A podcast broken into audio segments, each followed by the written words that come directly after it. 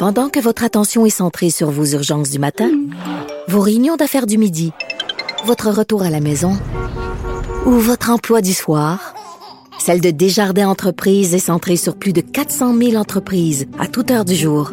Grâce à notre connaissance des secteurs d'activité et à notre accompagnement spécialisé, nous aidons les entrepreneurs à relever chaque défi pour qu'ils puissent rester centrés sur ce qui compte, le développement de leur entreprise. Le retour de Mario Dumont. Parce qu'il ne prend rien à la légère. Il ne pèse jamais ses mots. Cube Radio.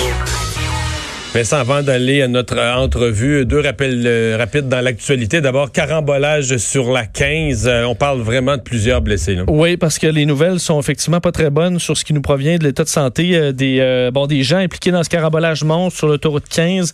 près de 60 blessés.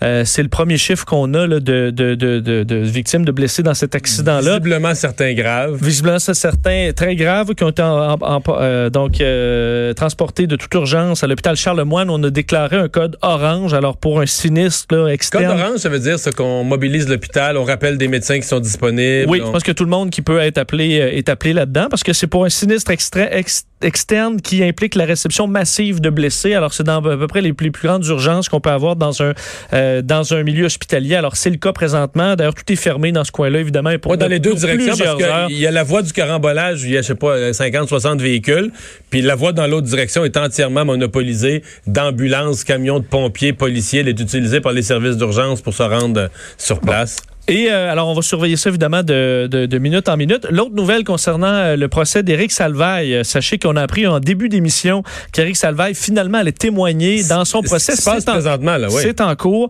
notre collègue Yves Poirier qui est sur place d'ailleurs et on comprend que présentement ce qui fait débat c'est la présence de d'agenda parce que pour se souvenir des événements, Éric Salvaille veut se fier montrer en preuve ses agendas de l'époque. Oui, il dit garder depuis 1991 des agendas de tout tout tout ce qu'il a fait, les endroits où il il est allé. Exact. Mais euh, on euh, donc on veut euh, l'avocat qui veut déposer ces agendas-là, mais il semble y avoir un problème parce que le juge veut savoir est-ce qu'il y a eu de l'editing, est-ce qu'il y a de, de, des changements, est-ce qu'on veut s'asseoir, s'assurer que ce soit une, preuve donc solide. Alors le juge qui devra décider de tout ça. Alors plusieurs questions seront intéressantes de voir dans les prochaines minutes qu'est-ce qui va l'heure, je voyais justement dans les messages d'Yves Poirier que une des choses qui a été dite, c'est que Eric il a tout fait pour éviter les accusations. Là. Euh, avant que les accusations tombent, essayer de collaborer avec la police, était prêt à passer le polygraphe, etc. Donc, pour euh, éviter, se rendre compte de la gravité des conséquences sur sa vie s'il y avait des accusations criminelles, il a tout fait pour les éviter. Euh, c'est fini donc pour les trottinettes à Montréal. En tout cas, fini pour un bout. Là. Oui, parce qu'on sait, l'été dernier, c'était, euh, un test. C'était un projet pilote, voir est-ce que ça allait bien se passer avec les trottinettes électriques à Montréal. Euh, bien que certains s'en, sont, sont, bien amusés avec les trottinettes, sachez que ça ne reviendrait pas l'été prochain. Décision de la ville pour 2020. Pourquoi? Parce que le premier bilan du projet pilote révèle que 80% des trottinettes n'étaient pas garées aux endroits prévus. On se souvient qu'on avait laissé, contrairement à d'autres villes où ça peut être un peu partout, des zones délimité. Les gens ne mettaient pas ça au bon endroit et la ville juge que la compagnie n'a pas fait assez pour euh, convaincre ses clients, du moins, de mettre les trottinettes au bon endroit. De sorte que ce, ne veut pas dire qu'il n'y en aura jamais, mais pour l'été prochain, il n'y en aura pas. Et on va parler tout de suite avec Sophie euh, Moserol, conseillère associée. Yves Poirier, finalement, on euh, peut lui parler oh! en direct du procès d'Éric Salvaille. Est-ce qu'on a Yves Poirier en ligne? Non, on essaie de ah, rejoindre Yves Poirier au palais de justice présentement. Bon, alors. Euh, ben, on va parler à Mme euh, Sophie euh, Moserol, conseillère associée à la mobilité au comité exécutif de la Ville de Montréal. Bonjour. Bonjour. Bon, les trottinettes, il me semble qu'il y avait beaucoup d'espoir, ça suscitait beaucoup d'intérêt il, il y a un an. Qu'est-ce qui s'est passé? Mais euh, comme votre collègue le disait, en fait, là, c'est un projet pilote. Nous, on s'est assuré via notre réglementation là, de pouvoir géoréférencer tous tout, tous les véhicules de manière à vraiment pouvoir avoir un portrait euh, qui nous permettrait là, de prendre les meilleures décisions. Puis, euh, comme de fait, la force est de constater qu'il y a eu un taux de délinquance de 80% On misait beaucoup sur la responsabilité des opérateurs pour faire respecter notre réglementation. Puis, voilà, force est de constater que, que, que les résultats n'étaient pas au rendez-vous. Donc, à la lumière de ces constats-là, on a décidé de pas mais quand, pour la saison 2020. Ouais. Quand vous parlez des utilisateurs, il faut quand même reconnaître, parce que moi je l'ai vu dans d'autres villes, que par exemple les utilisateurs qui sont des touristes qui arrivent d'ailleurs, ils ont probablement jamais vu ça, une ville qui a réglementé l'endroit. C'est une espèce de stationnement sauvage. C'est comme ça aux États-Unis, c'est comme ça partout. On arrive au restaurant, la trottinette, on la cote sur le mur, on la jette à terre, on la met n'importe où, puis on rentre. C'est comme ça que ça se passe dans beaucoup de villes du monde. Euh, D'abord, c'est votre tentative de discipliner ça, de créer des lieux de rangement, des lieux de stationnement fixe. C'est un peu ça qui a été rejeté par les utilisateurs. Ceci dit, l'entente qu'on avait avec les opérateurs, c'est qu'eux prendraient la responsabilité de bien informer les utilisateurs, donc entre autres via leur application, parce que c'est via une application qu'on peut louer ce type d'engin-là. Donc, il y avait quand même certains leviers ou certains outils pour bien faire connaître euh, la réglementation puis le fonctionnement euh, qui était souhaité à la ville de Montréal. Ouais. Le fonctionnement sauvage qui était qui est en vigueur un peu partout, il vous intéressait pas? Pas du tout. En fait, euh, c'était un projet pilote qui a été euh, qui, a été lancé par Québec. Nous, on voulait s'assurer justement euh, de pas faire comme à l'instar de d'autres villes où justement on se retrouvait avec des conflits d'usage, des trottinettes sur la voie publique qui empêchaient les piétons de circuler, puis des conflits d'usage aussi avec les autres cyclistes, avec les automobilistes. Donc nous, c'était bien important pour nous de bien encadrer l'arrivée de cette micromobilité là, de manière à ce que ça soit vraiment une plus-value pour les Montréalais. là, dans le contexte actuel, ce qu'on se rend compte, c'est que c'était pas le cas. OK. Euh, fermeture du service définitive ou temporaire, dans, c'est comme un questionnement qui est dans l'air aujourd'hui? Oui.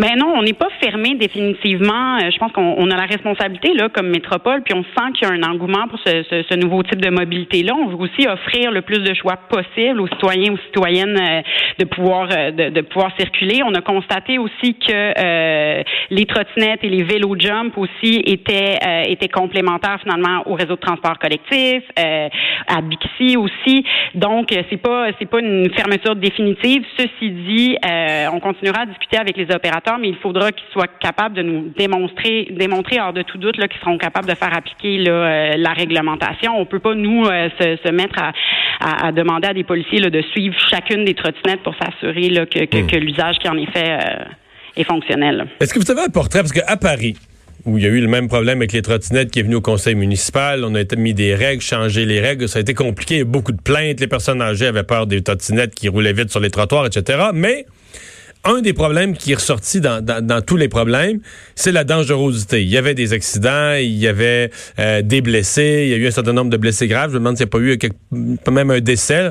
Euh, est-ce que vous avez un rapport de ça? Parce que ça va vite, évidemment, les gens, c'est pire que le vélo qui est déjà dangereux, mais c'est encore plus dangereux. On est sans protection, on est dans une ville où il y a toutes sortes de véhicules. Euh, est-ce que vous avez un rapport sur le nombre d'accidents? Oui, ben il faut savoir qu'au niveau de la vitesse et tout ça, en fait, c'est le code de sécurité routière qui prévalait. Donc, c'est le SPVM qui a fait euh, son propre bilan. Il euh, faut savoir qu'il y a eu beaucoup de constats d'infraction qui ont été donnés là, par rapport, entre autres, à l'obligation du port du casque. Ceci dit, euh, il n'y a aucun accident grave ou accident là, sévère qui a été répertorié. Il y a eu quelques petits accidents mineurs, mais aucun blessé grave. Là. Donc, on n'a pas. Donc, c'est pas ça le problème.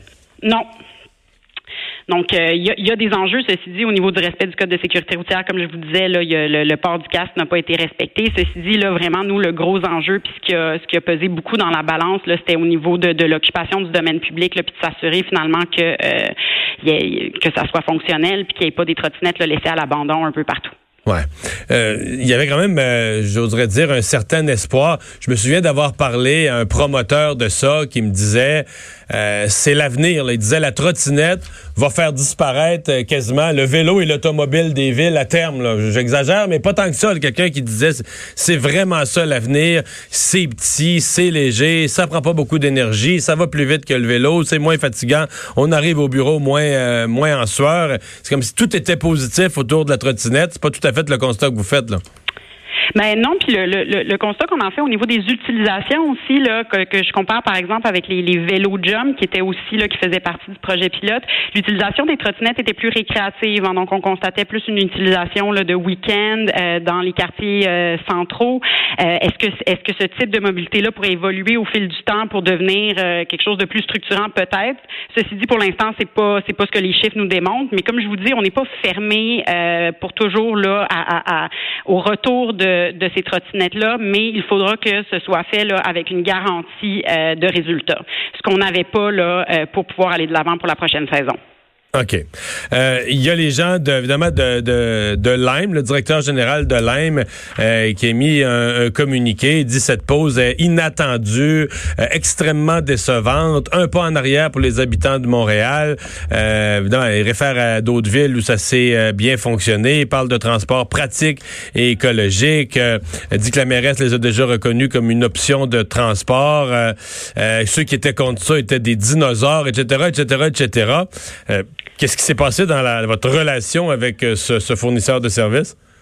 Mais écoutez, on a toujours été transparent à l'effet que c'était un projet pilote. On a toujours été aussi très transparent à l'effet qu'on avait euh, un impératif de résultat et que la responsabilité de, euh, du respect de notre règlement incombait aux opérateurs.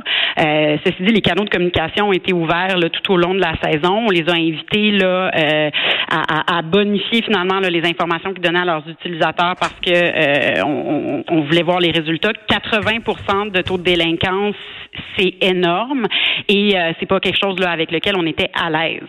Euh, ceci dit, comme je l'ai dit, c'est pas un nom définitif pour l'avenir, mais encore faut-il que ça soit fait là, dans le respect euh, du partage d'un bon partage de la route. On veut pas que ça encombre les trottoirs, on veut pas que ça, ça ait un mm. impact sur les autres formes de mobilité. Il faut que ça soit une plus-value pour le citoyen. Donc pour l'été prochain, euh, il n'y a pas d'ambiguïté. Il n'y aura pas de Lime, il n'y aura pas un autre concurrent, il n'y aura pas de trottinette, il n'y aura pas de projet pilote pour l'été 2020. On oublie ça pas de trottinette. Ceci dit, il y aura encore les vélos euh, en libre-service sans On comprend bien ça. Ben, merci beaucoup d'avoir été avec nous. Mais c'est un grand plaisir. Au revoir.